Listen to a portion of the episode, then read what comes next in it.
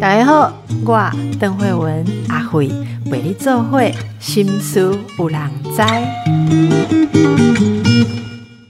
大家好，今天我要访问的是光和基金会的执行长哦，游永志，人称阿光哈、阿光唔得阿阿公吗？阿 不是阿公 公公平，但是你本来讲阿公对不对？哈、阿阿阿公嘛，也我也我也不知道。来，我们来欢迎一下阿光，你好，你好。哎，邓医师，阿哥咱新书有人在，听众朋友大家好。是啊，到底是阿公还是阿？咱自然语啦，叫阿光了后啊。啊，阿光啊，阿光哈。哎，好，咱今日要讲的是让心放下，陪自己走一段朝圣之路。哈，这朝圣之路，你先来给大家诶，这个介绍一下，什么叫做朝圣之路呢？诶、其实咱若是照一般世俗的讲法，就是其实呃，全世界有真济所在拢是呃，因为某种宗教信仰而它称为朝圣之路了。哈。那嗯大家比较有名的，其实就是我走的这一条叫圣雅各朝圣之路。它基本上是从这个法国，然后翻过庇里牛斯山，一路往西，一直到这个西班牙的这个圣地亚哥这个地方，这一条大概八百多公里。那如果有些朝圣者，他会继续走，走到 Finistera 这个地方，大概会到九百一千公里左右。那其实，在我们邻近的国家日本，也其实也有朝圣之路，包括四国片路。四国片路、熊野古道，这个都是朝圣路，也都长达一千两百多公里。那只是说他们的那个呃整整条路上的这个信仰核心不一样。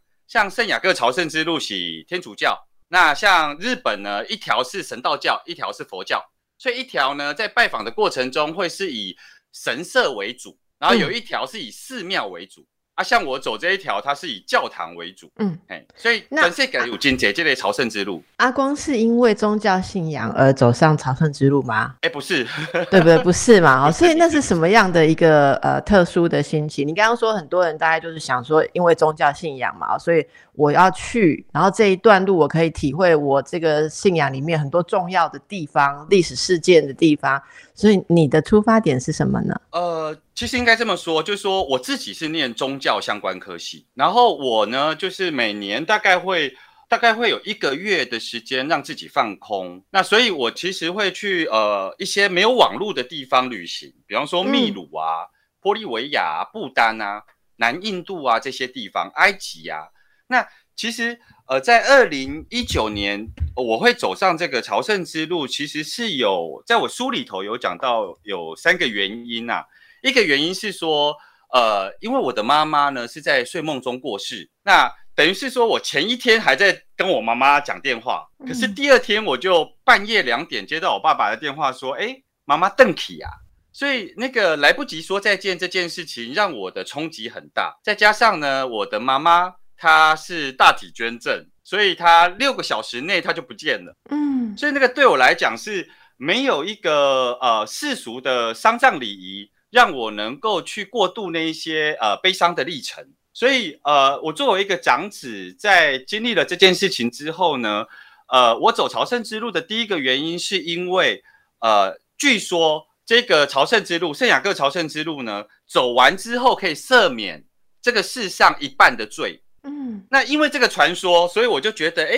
我身上流着我妈妈的血液，那我觉得我妈妈给我最好的礼物就是这个身体，所以我想用这个身体一步一脚印的，一方面我想好好在这个路上跟我妈妈告别，二方面就是我觉得如果这个传说是真的，那我希望在。呃，拿到那个朝圣者证书的时候，我能够写上我妈妈的名字，让我妈妈成为那一个心理上、原型上那一个心目中的妈妈，那让世上的罪都能够被赦免，这是其中一个原因。这这已经是一个很大的原因，而只是其中一个哦，还有对还有其他的原因。呃，第二个原因呢，其实是因为我呃，二零一九，所以我走朝圣之路，因为啊、呃妈妈这个原因，所以我五月十二号开始走，就选择母亲节开始走。嗯，那一年的母亲节，对，那另外一个原因呢，其实是我在二零一八年底的时候呢，我呃例行性的健康检查。那以往可能都是说，哎，我身上有一些呃红痣啊、报告里头有一些红字，我也都不以为意。可是二零一八年底的时候呢，我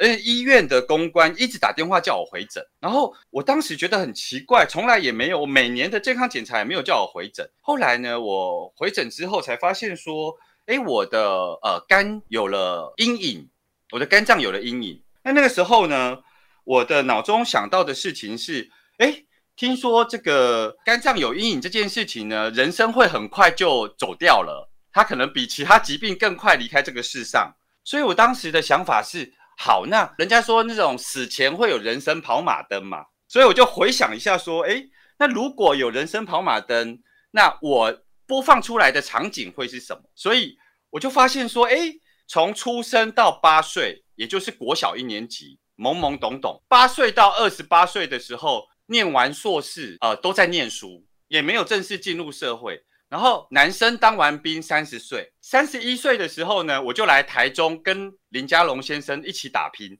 我跟了他十六年，今年第十七年，所以我那个时候就想说，哇，我的人生跑马灯里头，在我比较有自由意识的时候，能够伸展我的很多自由的行动的时候，我都跟同一个老板，所以我就发现说，我的人生跑马灯里头，我老板的戏份太多了，哦，就连我要死掉的那一刹那。我都要重新 review 很多有关于他跟我一起工作的样态哦，所以我就决定做一件事情，我想把我的人生跑马灯呢的场景能够多做一些变化，所以我在二零一九年整年度每个月我都安排在世界各国旅行，所以我呃三月去埃及，我把他送去交通部之后，三月去埃及，然后四月去日本，然后五月六月我就去走圣雅各。我每个月都排南印度啦、斯里兰卡啦，去走佛陀足迹啊。我一直到十一月底的时候，二零一九年十一月底的时候，疫情很严重，我才回来台湾。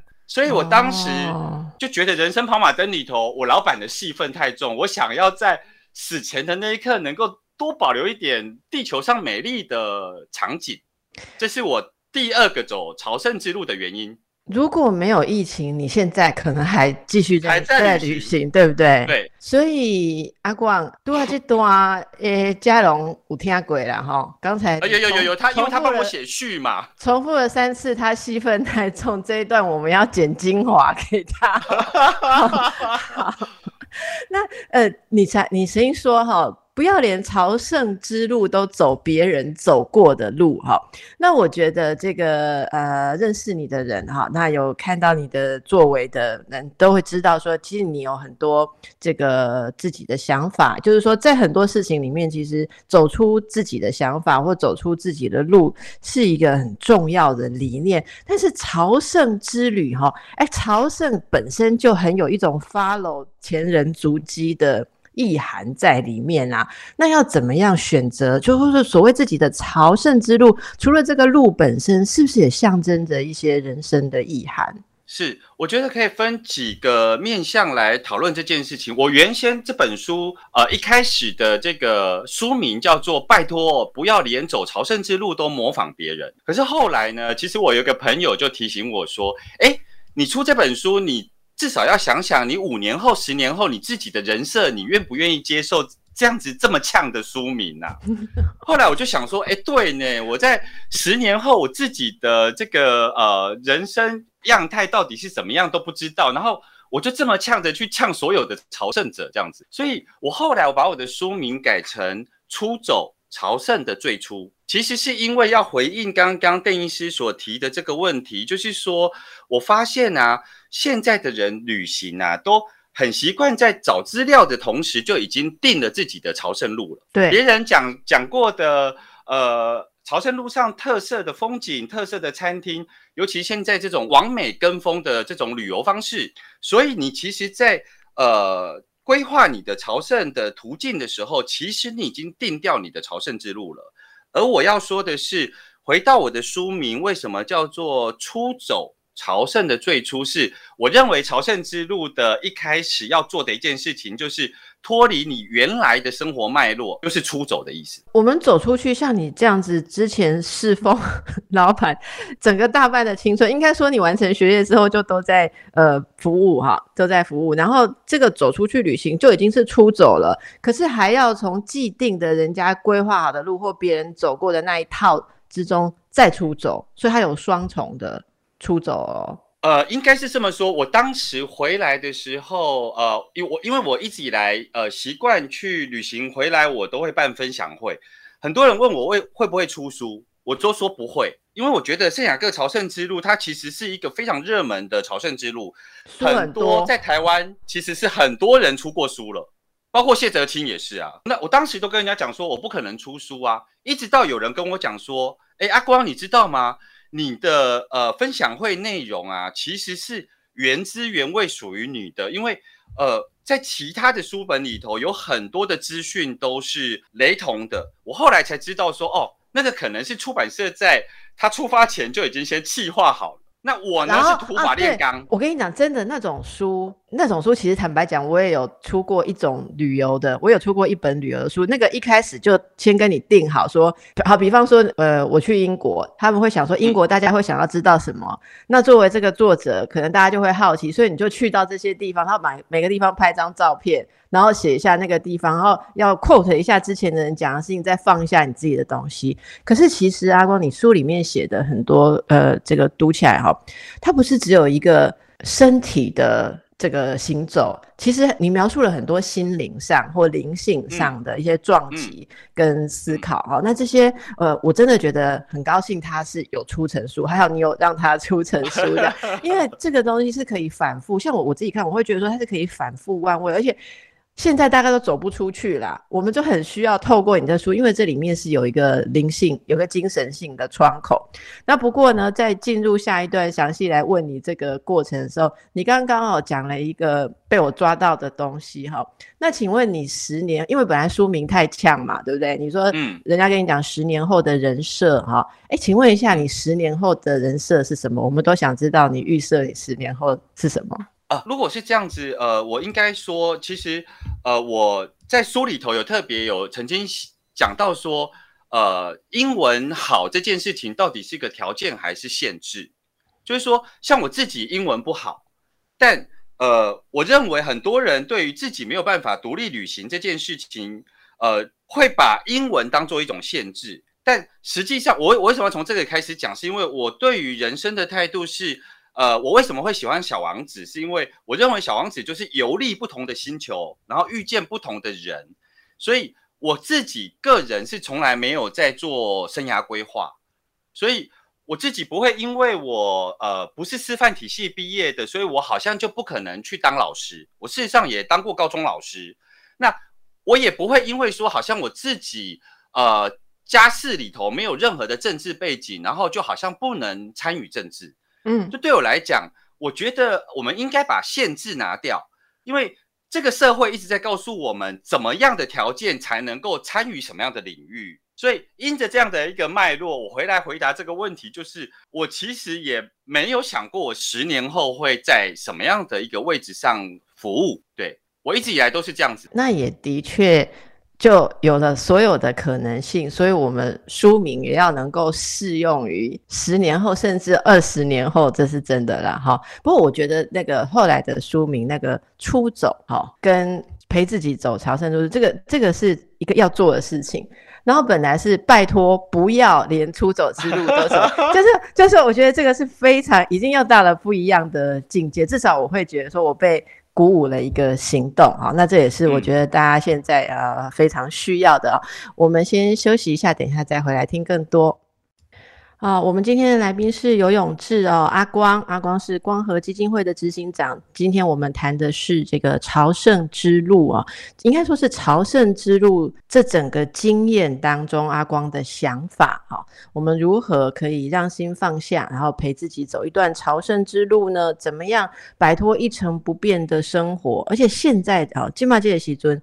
其实大家真的要能够精神上的。出走或精神上的摆脱啦，因为肉体上非常的受限。好，刚才我们听到了这个朝圣之旅，阿光的动机，好，还有整个起源。那这趟旅程开始。对你决定好要去，但是路途你有嗯，应该说你刚不点西公，你都是刚被告怼告怼哈，每一站每一站还是它是开放的？呃，应该是这么说，就是因为你可以想象，就是说我们如果一个外国人来台湾旅行，然后他要环岛，他其实，在台北可能很容易能够找到住的地方，但是如果你走进了，包括呃，可能。呃，苗栗跟新竹交界，它可能就不见得，因为你是徒步嘛，你不是用开车的，所以你一定会遇到那个呃两个村庄、两个村落之间比较青黄不接的时候。那我是采取比较保守，但是土法炼钢的方式，所以呢，我当时呢，就是因为我也不想要像天主教徒的一个实践方式，全部都住教堂，所以呢，我就想说，那我用土法炼钢的方式。我当时呢是从这个台中的话，就是中港路现在的台湾大道，我从台湾大道二段走到台湾大道十段，也就是无期的山景凹类这个地方，我就是想想看，我一天可以走的路程可以多远。那来回三十六公里，当时我是早上八点出发，然后大概晚上九点我回到原点这样子。那我就猜，哎，三十六公里，那我如果加上我的背包，我一天大概可以走二十五公里到三十公里。然后我就把地图摊开，然后就每二十五公里到三十公里画一个点，然后开始在 Google 上面搜寻这个点的附近有没有旅馆或者有没有，因为。如果没有旅馆，我就一定要找教堂住，所以我一样要背呃呃睡袋，所以我就用这种土法炼钢的方式去画，所以我就没有去听从之前的一些学长姐的经验，到哪一站可以住到什么样特色的教堂。我用这种土法炼钢的方式在走哦。阿拍摄那就我行哦，住教堂是要申请，还是有要付费，还是怎么样吗？教堂可以随意住的吗？在我的这本书里头有写到一个章节，叫做就是你的床友决定你这一路上的精彩。因为啊，在这个路上大概有三种呃不同的住宿方式。一种住宿方式就是目前的天主教实践，就是会去做教堂啊、庇护所啊、修道院。那这些地方呢，它是不能被 booking 的，它是要每天就十二点以前走进这个城镇，然后这个小镇里头的中心会有教堂，那你去教堂登记，那满了之后呢，抽查朝圣者就只好继续走到下一个城镇去。哦，所以你不见得，它是没有让你预定的，这叫公立庇护所。那公立庇护所呢，通常都是比较便宜，大概三欧五欧这样子而已。是啊，你要带自己的睡袋。那但是进去睡是睡什么样的地方？它有它有床位的，是不是？其实老实说，教堂也分有没有钱的教堂嘛，哈，所以每一个教堂都不一定。所以就是要带着睡袋，有些它其实就是在某一个区域是划分出来，就是大家一一个一个排在那里。它就算有床，也没有也也没有棉被啊。是是，对啊，所以呃，一种叫做公立庇护所，然后另外一种叫私立庇护所。那你就可以想象说，哎。我先讲一下，像公立庇护所，它有它的特色，就是它有门禁，晚上十点以前呢，就完全不能出门，教堂的门就关起来锁起来了。那第二个呢，就是它呢，就是呃，要固定去做这个晚上的弥撒，那吃饭要祷告。所以你如果想体验一个天主教的朝圣实践，我真的建议你就是去住公立庇护所。那如果呢，你是想要有那种救国团的 feel。你就是去住私立庇护所，为什么呢？因为呃，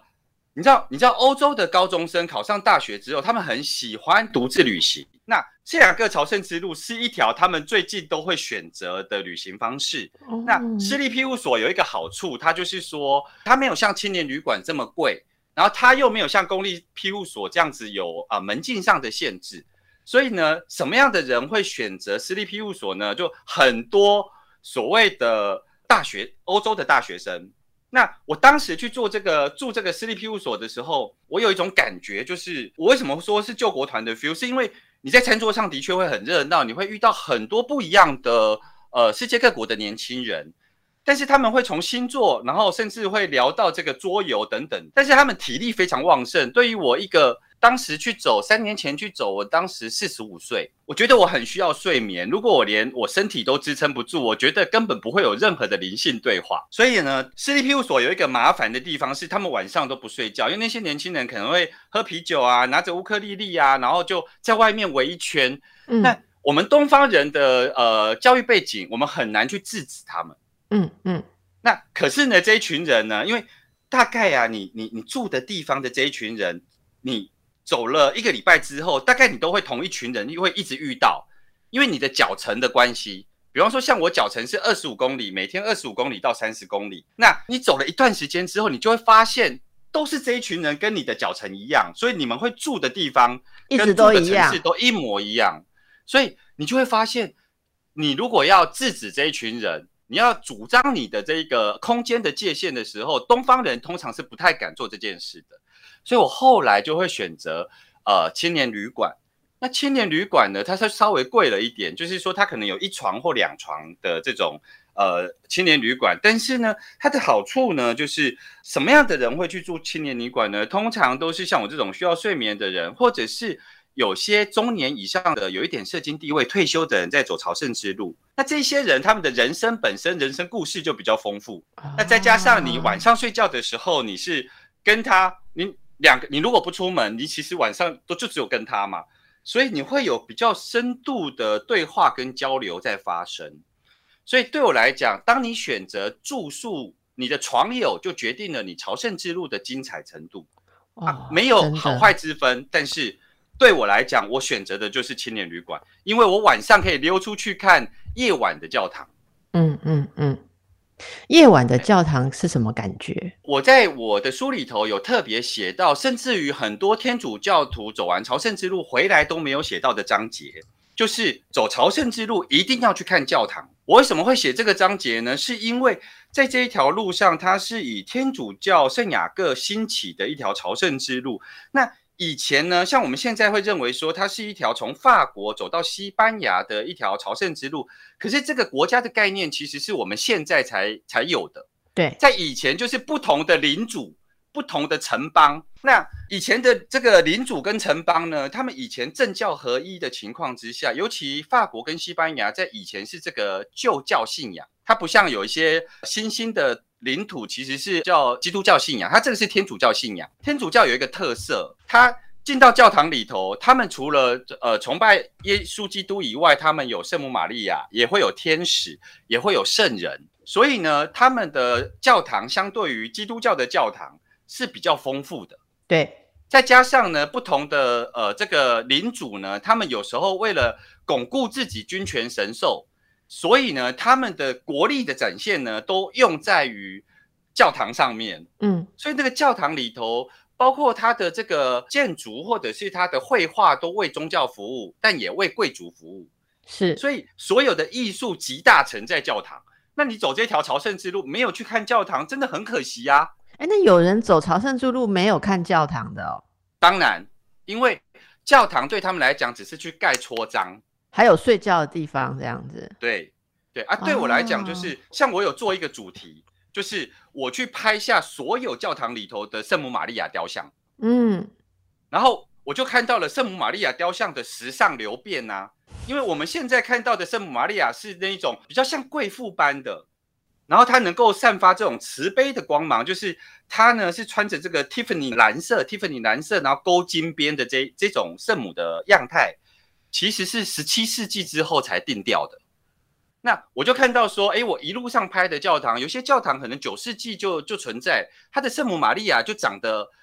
很像男扮女装的这种圣母玛利亚，很粗壮，黑黑的。为什么呢？是因为在那个时候的圣母玛利亚，她可能需要主保的。所谓主保的意思是，她需要保佑她的教徒，可能是包括农忙的丰收。对，她可能要多产多子。多孙这样概念，所以那个时候的圣母玛利亚可能就是一个比较需要符合劳动力需求的圣母玛利亚啊，是的，对。为什么到十七世纪的圣母玛利亚会是那种非常贵妇般的形象？其实是因为在整个欧洲经过了这一种呃文艺复兴运动，所以它从十四世纪到十六世纪呢，整个圣母玛利亚的这一个雕像做了非常大的改变，因为我们知道这个。文艺复兴运动在欧洲所发生的事情，是他们的人脸其实发生的一件事情，叫做它就立体雕刻法。对，所以像这种主题，就是没有人规定你，你会带着你自己的元素、自己的故事走朝圣之路。是，其实阿光，你刚刚讲这段真的太有趣了。因为你自己可能对于这种，嗯，比方说社会性啊，或者人，其实你本来就在你之前的工作里面，你应该有很多的撞击，很多的想象，所以你会去看到说，例如这个社会在现在这个信仰当中需要什么样的一个形象。其实你也回答我一个问题，因为曾经在欧洲，在某一些小地方的教堂，我们看到的话，我也曾经被震撼过，因为我想说，那个圣母玛利亚看起来就是。没有高贵的感觉，嗯，甚至我记得那时候我的呃那个我们的同学还说，诶，这个真的是圣母玛利亚吗？有那个圣的感觉吗？因为她看起来就是非常啊，感觉甚至感觉到她的那个皮肤的风霜跟粗糙的感觉哦。嗯，可是你在说的时候啊，我不知道为什么一直重叠到一个影像，因为我一直想象说你踏上这条之路。呃，之前其实有一个跟母亲的分离跟失落。那在这个天主教的旅程当中，你一直要去看圣母，其实它有一个母性的形象在里面哦。那在这当中，这这段旅程当中，您跟母亲会有什么样的对话？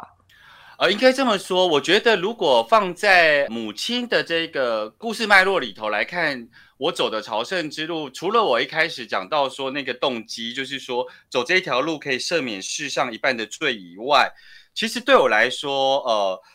最大最大的帮助是我跟我母亲告别，真正的告别。因为我母亲选择大体捐赠，其实在我的内心冲击上面，我为了要能够让她满愿，所以我其实，在那个过程中是来不及说再见的。那可是呢，其实。我有几个层次的问想聊一聊啦。一个层次的问题是，我作为一个长子，在长大的过程中哦，就是呃，好像我母亲也还没习惯这个孩子长大了。那而我们呢，因为在长大的过程中，我们会希望在家庭里头扮演那个有解决问题能力的那个，我们想成为大人。嗯嗯。那妈妈呢，其实是希望你需求她。而不是她还没学会好依赖我，是，所以在这个过程中，好像你越有解决问题的能力，在家庭里头越有分量的时候，你长子的角色做得越好的时候，我发现我妈妈离我越来越远。那我是一直走这条，我是一直走上这条路的时候啊，其实在这条路的中间，就大概四百公里的时候啊，它有一座铁十字山。那个铁十字山呢，有一个也是有一个风俗，就是说大家会从自己的国家拿一颗石头，然后代表你内心的重担，然后走到这一条朝圣之路的中间四百公里的时候，你把这个重担放下，交给上帝。而我当时呢，就是选择了两颗石头，在台湾捡了两颗石头，其中一颗就是代表我的母亲。然后我在铁十字，这是你要去之前就知道那里有这样一个。一个地方，所以你都爱排九陶器的西亚啦。对，对，背一路从你的国家出发，就背着这样的石头，代表你的人生重担。然后到了这个一半的路上的时候，把这个重担放下，交给上帝。啊，一颗是代表你的母亲，一颗代表我的母亲，一颗我那时候是我想代表台湾。怎样的石头代表母亲？那时候在选要带的时候，我那个时候是去我，因为我。平常到世界各国，我就会有捡石头的习惯，所以我那个时候呢，其实带了一颗我去爬玉山回来路上捡的石头。那另外一颗石头，其实是因为我现在都常年住在台中，我另外一颗石头是在这个南投的山上的溪里头捡的。嗯，对，所以代表台湾。呃，一个代表台湾，一个代表母亲。玉山那个玉山那个是代表玉山那个代表台湾，台湾啊，然后溪里面的是代表。对，就是我生活我生活所处的地方那个代表母亲是对。那我其实是在这个过程中，就是到了铁十字山的时候，我自己把石头放下的时候，我有不同的这个碎碎念呐。这两个石头带去那边，其实要放跟要拿着，这中间也还是有很多心理的故事。好，我们等一下再回来，大概马上看一下你心来九条的多位。好的，所以我们阿光呢？选了两颗石头，一颗代表台湾，一颗呃象征他的母亲。好，哎，你就到那个地方啊，那个地方是应该要把石头，suppose 要放下。嘿，对，它是一个以前叫做铁十字山。那它为什么会变成山？是因为世界各国的人都把石头拿去那边放，结果放到变成一个山丘。真的变成一个山丘了。对我书里头有照片，就是说它原来只是一个铁十字架，在附近的修道院的一个修士，当时为了朝圣者怕在那边迷路，因为它算是一个一千五百公尺的山，那很多人在那边可能会遇到下雪啊等等的，所以当时的修道院的修士是架了一个铁十字山当做路标。可是因为世界各国的朝圣者都带自己家乡的石头去哦，所以从九世纪一直到现在哦，就是很多人一直放一直放，所以它后来就变成一个石头山了。嗯，世人的重担还真多。是，那你那时候要那个放下去的时候，例如说你有说什么？因为我觉得哦，你有提到类似像萨满的的一些概念跟体悟，像这种动作是不是？例如说，在萨满当中会有一些类似这样子的仪式啊，或者说这可以有某种的力量，哈，某种的作用。你那个动作当时要放下去的时候，心里是什么感受？应该是分两个部分来谈呐，就是说我原则上走这一条路，它作为一个天主教文化脉络的朝圣之路，我尽可能的都是用呃天主教的观点在走这一条路，所以呢，我是跟着呃其他朝圣者一样，就是。呃，带着石头去到那边放下。只是我那当时呢，我的比较大的收获是我在那个呃放下石头的时候，我心里的祝祷，我心里头的祷告其实是有两段。那有一个祷告针对台湾，我当时的感想是说，我发现台湾在我之前的世代呢，就台湾这个主体，它在。想要表达自身的时候，在表达自身这个主体的时候呢，经常用苦痛的方式在呈现。那我希望我之后的台湾，尤其下一代的这些年轻人，就是台湾在表达自己的时候呢，不一定要用痛苦的方式在呈现自身，他可能可以透过呃国际赛事的快乐的欢乐的方式，在呃为大家介绍台湾。那这个部分是比较社会化的，我会去做的事。那母亲的部分呢，是我比较意外的收获，是因为我当时放下石头的时候，我就叫了一声“妈”，那个“妈”有有拉尾音，你知道吗？我发现这个拉尾音对我来讲是一种很意外的，因为拉尾音，我才知道说，原来我能够跟我妈妈正确的想念，是我必须要回到孩子的角色。因为当我成为一个大人的时候，他其实还没学会依赖我，所以我就算表现的再怎么优秀，在家庭里头表现的再怎么样具有解决问题的能力，我永远 touch 不到他，他不知道，他不知道怎么跟这个孩子相处。而我发现，我放下这颗石头，然后叫妈，就是那个尾音出来的时候。我就掉眼泪了，然后我发现，哎，这是我妈妈走了之后，我最自然而然的一次哭泣，然后我忽然觉得我跟我妈妈连接到了，然后我开始好像知道那个正确思念妈妈的方式，就是我必须回到孩子的角色，然后我就回想起说，哎，我小时候，尤其我以前很喜欢打篮球，我以前呢，只要高中放学回家。打完球回家，全身肚子很饿，然后一回家第一件事情打开门，我妈通常都在厨房。我的第一句话就是：“妈妈，我不豆腰啊！”就是那个不豆腰是很理所当然的，没有任何不好意思的。我就是需要你，而我妈妈的这个角色就是，她从小到大，她就是孩子需要她。那我好像忘记了这件事情，然后，所以我当时我的影像就出现了，原来我从小。都是这样子在需求妈妈的，什么时候不见了？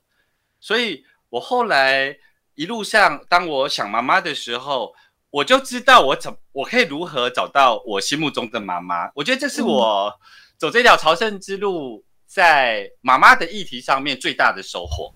嗯嗯，那你刚说哈，我我们很好奇，成为长子之后，你其实想。担起更多，或你刚刚说你想要能够做到更多，为这个家庭做更多。那那这个在你这样做的这个过程当中，你需要的是妈妈能够信赖你吗？或肯定你吗？或者说她可以卸下她的重担，她靠着你就好。可是你说她她没有办法转换过来的那个点，他仍然可能想象还是要你依赖他，或者说他只会做那样子的照顾你的角色。可是你说他没有学会，对不对？你刚刚说他没有学会依赖你。那你的期望又是什么？你作为这个长子，你认为自己应该要做到的是什么？就我觉得并不是说，因为我觉得长子或男性、生理男性或是社会男性这个角色，其实无形中在教会我如何成为这样子的角色。那我们本身在面对社会的时候，本来就有很多不同的身份，我也在学习，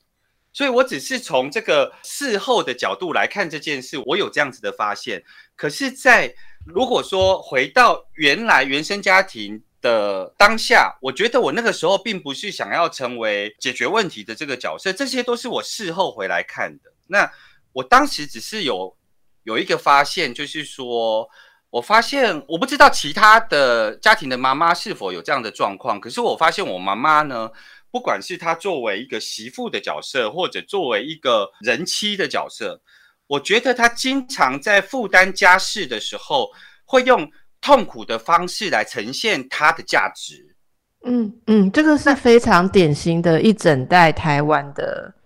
妇女。对，那我发现，当他跟我诉说他的，他跟婆婆的，或是他被像我叫做游泳字嘛，那我的泳是三点水涌泉的涌，志气的志，我的名字是我妈妈取的。那我有搜寻过，全台湾大概叫永志的都没有三点水。我妈妈那个时候为什么取我这个名字？她说她当时就觉得什么是是非非，然后她嫁进这个家庭很多闲言闲语。她当时在生我的时候，她就希望告诉自己，他志气能够像涌泉一样宁宁不绝啊。那我觉得我无形中也承担了这样子的一个源源不绝想法，然后。而我只是在那个家庭关系里头，我发现我妈妈是透过痛苦的方式去承担，然后让自己在这个家庭的角色上被看见和有价值。那当时的我可能还没有成熟到知道这个是妈妈的功课，那我当时只会出于一种很反射性的爱，想要作为那个可以解决问题、撑起家庭的那个角色。嗯，所以我很自然而然会会想去扮演那个，但。是因为这样子，所以我发现我离我妈妈太远了。嗯，所以事后走这条路，我发现说啊，其实我只要回到孩子的角色，我就可以跟我妈妈连结了。嗯嗯嗯。其实阿光你在讲这个，我想很多听众朋友，包括我自己都很有共鸣，因为可能我们应该说上一代的妈妈有这样的心境，我们这一代的小孩就有 share 分享同样的一个历程哈。那我是觉得你这样说起来，深入在谈妈妈跟妈妈之间这个心境的时候，你那两颗石头啊，其实都有同样的嗯一一个主题，就是包括你刚刚一直说到说，台湾在某一个阶段之前要被看到的方式是一种比较痛苦。其实这就是我们其实常讲台湾的主题是什么，在某一个时间点之前，的确就是悲情啊。它就是悲情城市啊，然后我们的电影就是要小人物啊，然后都是有被打压、被剥夺资源。我觉得这是整个一个历史在心灵的创伤跟反照嘛。可是它也的确在改变。我们也看到说，哎，其实从阿光这边、你们这边，呃，其实常常传递出来的一些讯息，它就是要转到一个比较有力量、比较有正向的哦。那我有一个问题想问你哦，像这样子一个积极正向，或者说你其实对社会。然后对人都非常有热情，你是怎么维持自己这样子的？呃，应该说热度吧，哈，那种想用光照亮身边的人，对不对？那你自己就说这里面要付出这么多哦，你是怎么维持能量的？我觉得还是回到说，其实我我到每一个地方旅行，我都会带着小王子的玩偶，因为我觉得自拍每次都会。因为我一个人独自旅行，每次自拍回来照片，我就发现说，自拍回来的照片就是有一个特色，就是脸特别大呀。那我就觉得说，其实每次丢在脸书上面，我写我的旅行日记，我就觉得很烦，所以我就会带着我的小王子去。那其实我也是想从这里来破题，就是说，对我来说，小王子就是在经验这个这个呃不同的星球，遇到不同的人。那我的确是用这样的角度在在经验这个世界。那如果你用这个角度在这个经验世界的时候，你在做的很多决定会很不一样。比方说，我自己大学念过非常多的科系，我念过食品，念过服装设计，念过电机，然后念过宗教，念过社会学。那我甚至有一些科系呢，我念到了大三，那我就觉得，哎，这念到大三，这不是我要念的。然后我就有一个想法，就是当我还不知道我要什么的时候，其实我们有时候是比较清楚的是我不要什么。嗯，那你敢不敢在你比较清楚不要什么的时候，你把它丢掉？大部分的人都会说，你念到大三的，就是把大四念完，你就会有大学文凭。可是我没有办法，所以我觉得我爸爸妈妈有一点辛苦。就是我到了大三的时候，我就决定转学或决定重考。那我那个时候只是做一件事情，就是我在书里头有讲说，我可能。很多哲学或很多宗教都在谈说，告诉我们要了解我是谁。但我想告诉听众朋友，或透过这本书，我想谈的是，我们可能可以先练习我在哪里，我正要经验什么。嗯哼，嗯哼，对，而不是很快的跳到那种纯而呃形而上的层次去谈，或身心灵的领域去谈说，探讨我是谁。是好，阿光，你这个值得再讲三个小时。但是我们现在的时间，我们我们在哪里？我们就是在节目 要跟大家 say 坦白的时间点。好，那我们把最后这个很棒的结论哈留给大家，好，慢慢的去玩味。啊，希望以后有机会我们再来讲续集啦。好，今天很谢谢阿光跟我们分享这个朝圣之旅，也祝福大家有自己的朝圣之旅哦。好，拜拜，拜拜，谢谢邓医师。